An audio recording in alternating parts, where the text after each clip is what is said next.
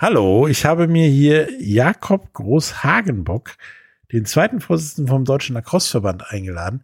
Und zwar, weil ich wollte gratulieren, dass Lacrosse jetzt auch olympisch ist. Gratulation. Ja, vielen, vielen herzlichen Dank. Ja, Lacrosse ist jetzt auch tatsächlich wieder olympisch, weil es war ja schon zweimal offiziell olympisch, dreimal oder viermal als Demonstrationssport dabei. Also immer so im Dunstkreis der Olympischen Spiele, sage ich mal. Wie fühlt es sich denn jetzt an, offiziell dabei zu sein? Hm. Es ist einerseits ein unglaublich tolles Gefühl, weil das ist natürlich was, worauf wir sowohl in Deutschland als auch international in den letzten Jahren oder fast Jahrzehnten jetzt wirklich darauf hingearbeitet haben. Das heißt, international ist das jetzt schon mittlerweile fast zehn Jahre, äh, an denen wir an einem an Olympia oder an der Rückkehr zu Olympia arbeiten. In Deutschland ist das für uns auch ein ganz wichtiger strategischer Schritt, der bei uns sogar in der Satzung vom Verband drin steht, dass wir gerne olympische Sportart werden möchten. Und von daher, das ist erstmal unglaublich schön und ein ganz toller Moment. Auch heute Morgen dann im, im Stream von der IOC-Session aus Mumbai äh, die, die Nachrichtigung oder die, die Ankündigung zu bekommen, wir sind jetzt offiziell wieder dabei. Wir haben es natürlich über die letzten Tage immer schon verfolgt mit kleineren Entscheidungen, die Empfehlungen von LA, äh, die Entscheidung vom IOC Executive Board, aber heute Morgen, das war dann einfach der feierliche Moment. Und wenn Thomas Bach das verkündet, das fühlt sich nochmal ganz anders an. Das fühlt sich an so, ich darf mitspielen. Genau, also es ist, es ist toll, weil das, es ist wunderbar und auch dieses, dieses Flair, sozusagen das kleine Olympia durften wir auch mit unserer Mannschaft letztes Jahr schon erleben bei den World Games, ähm, bei denen unsere Mannschaft auch als eine der, der Top 8 Teams teilnehmen durfte. Aber auf der anderen Seite kommt auch eine gehörige Portion Respekt mit dazu. Denn auch wenn das lange Ziel ist, aber man kennt es ja auch, strategische Ziele sind ja nicht das Ende, sondern strategische Ziele sind wieder ein Anfang, wenn ich sie erreicht habe. Das heißt, für uns kommt jetzt ein großer Haufen Arbeit in Hinblick auf, wie schaffen wir es dann nämlich unser Team auch durch eine Qualifikation zu bringen? Wie schaffen wir es auch mit zwei Nationalmannschaften in LA 2028 anzutreten? Und wie gestalten wir auch den Weg dorthin? Denn, auch das kann ich schon verraten, das gibt einen unglaublichen Push, auch gerade in der Community. Wenn ich überlege, wie viele Nachrichten ich in der Zwischenzeit bekommen habe ähm, von Leuten, die spontane Ideen haben, die sich einbringen wollen, die sich auch wieder im Verband engagieren wollen, weil sie diese Olympia-Vision jetzt auch direkt erleben und sagen, hey, es ist nee, eben nicht nur eine Vision, es ist Wirklichkeit geworden, das ist unglaublich toll. Aber auf der anderen Seite natürlich auch eine Herausforderung, diese ganzen unterschiedlichen Stränge und Ideen und Kreativität auch aus unseren Mitgliedern dann entsprechend zusammenzuführen. Lacrosse, viele Hörer werden wahrscheinlich jetzt denken, la was?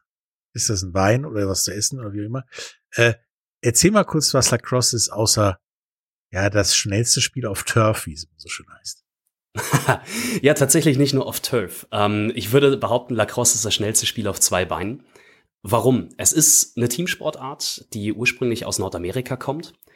Und sie ist deswegen extrem schnell, weil ich viele Spieler habe, die sich die ganze Zeit schnell bewegen. Und ich einen kleinen Hartgummiball habe, so ungefähr so groß wie ein Tennisball, der mit einem Netzschläger gefangen und geworfen wird. Ziel ist natürlich, wie in den meisten Teamsportarten, ich möchte mehr Tore als meine gegnerische Mannschaft schießen. Und wenn mir das gelingt in den 4x15 Minuten, die wir regelmäßig spielen, dann habe ich möglicherweise gewonnen. Aber das Spannende dabei ist, es ist, es gibt unterschiedliche Varianten. Ja, es gibt eine ganz klassische Variante Feldlacrosse 10 gegen 10 auf einem Rasen ähm, oder eben auf einem Turf. Ähm, bei den Herren Vollkontakt, bei den Damen äh, mit etwas anderen Regeln, weil sich der Sport auch anders entwickelt hat, ähm, mit weniger Kontakt. Es gibt aber dann auch die entsprechende Variante, das sogenannte Boxlacrosse. Das ist de facto nichts anderes als Eishockey. Äh, nur halt ohne Eis und mit einem Ball in der Luft statt einem Puck auf dem Boden. Und dann gibt's noch die dritte Variante, das ist dann Sixes. Das ist die Kleinfeld-Variante, 6 gegen 6. Noch viel schneller, viel intensiver, mehr Tore. Und das ist auch genau die Variante, die wir 2028 in LA sehen werden. Ja, und äh, wir haben es ja vorhin schon angesprochen, es war schon mal olympisch und auch in Olympia drumherum dabei. Und tatsächlich ist Lacrosse jetzt weltweit nicht so eine komplett unbekannte wie Sechser Rugby oder sowas sondern ist eine sehr verbreitete Sportart, die ja sogar in Kanada auch eine offizielle Nationalsport ist, und zwar die offizielle Sommernationalsportart. Also die ist ja gesetzlich geschützt quasi. Ähm, was macht Lacrosse so speziell, dass es tatsächlich international eine sehr weit verbreitete Sportart ist? Auf der einen Seite ist natürlich das Spiel unglaublich interessant, weil es kombiniert unglaublich viele taktische Elemente. Du hast eine Verteidigung, du hast einen Angriff, du kannst schnell spielen, du musst aber gleichzeitig sehr überlegt und sehr taktisch spielen.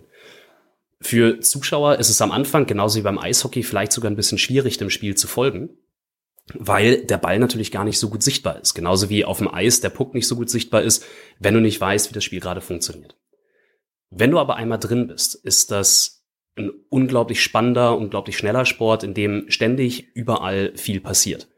Deswegen auch, es gibt häufig viele Tore, es ist ein torreicher Sport, es ist nicht so wie beim Fußball, dass dann zum Schluss mal 2 zu 1, 3 zu 1 oder auch mal 0 zu 0 steht, sondern im Regelfall hast du 10 bis 20 Tore im Spiel, die passieren. Das heißt, es ist eigentlich immer Action und es ist auf dem Feld wirklich auch immer Vollgas. International auch deswegen so erfolgreich, du hast gerade angesprochen, in Kanada die Nationalsportart im Sommer. Äh, dort ähm, wieder die Parallele zum Eishockey, auch eben im Sommer gespielt in den trockengelegten Eishockey-Rings. Aber du brauchst natürlich Ausrüstung, aber das Spiel ist attraktiv, weil du sehr, sehr schnell reinkommst und sobald du die Technik einmal gelernt hast, kommst du auch in diese Community mit rein. Das heißt, Lacrosse ist auch weltweit eine riesengroße Familie. Und wir haben jetzt gerade nochmal vier neue afrikanische Nationen auch im Weltverband aufgenommen. Der Weltverband wächst international ähm, schneller aktuell als jeder andere, mit aktuell sogar über 90 Mitgliedern ähm, und über 90 Ländern, in denen Lacrosse auch gespielt wird. Mal im professionellen Bereich, wie beispielsweise in den USA, mal in einem, ich würde sagen, semiprofessionellen Bereich oder auch Amateurbereich wie hier in Deutschland, mal auf ganz kleinem Grassroots-Niveau wie jetzt in Kenia oder Uganda.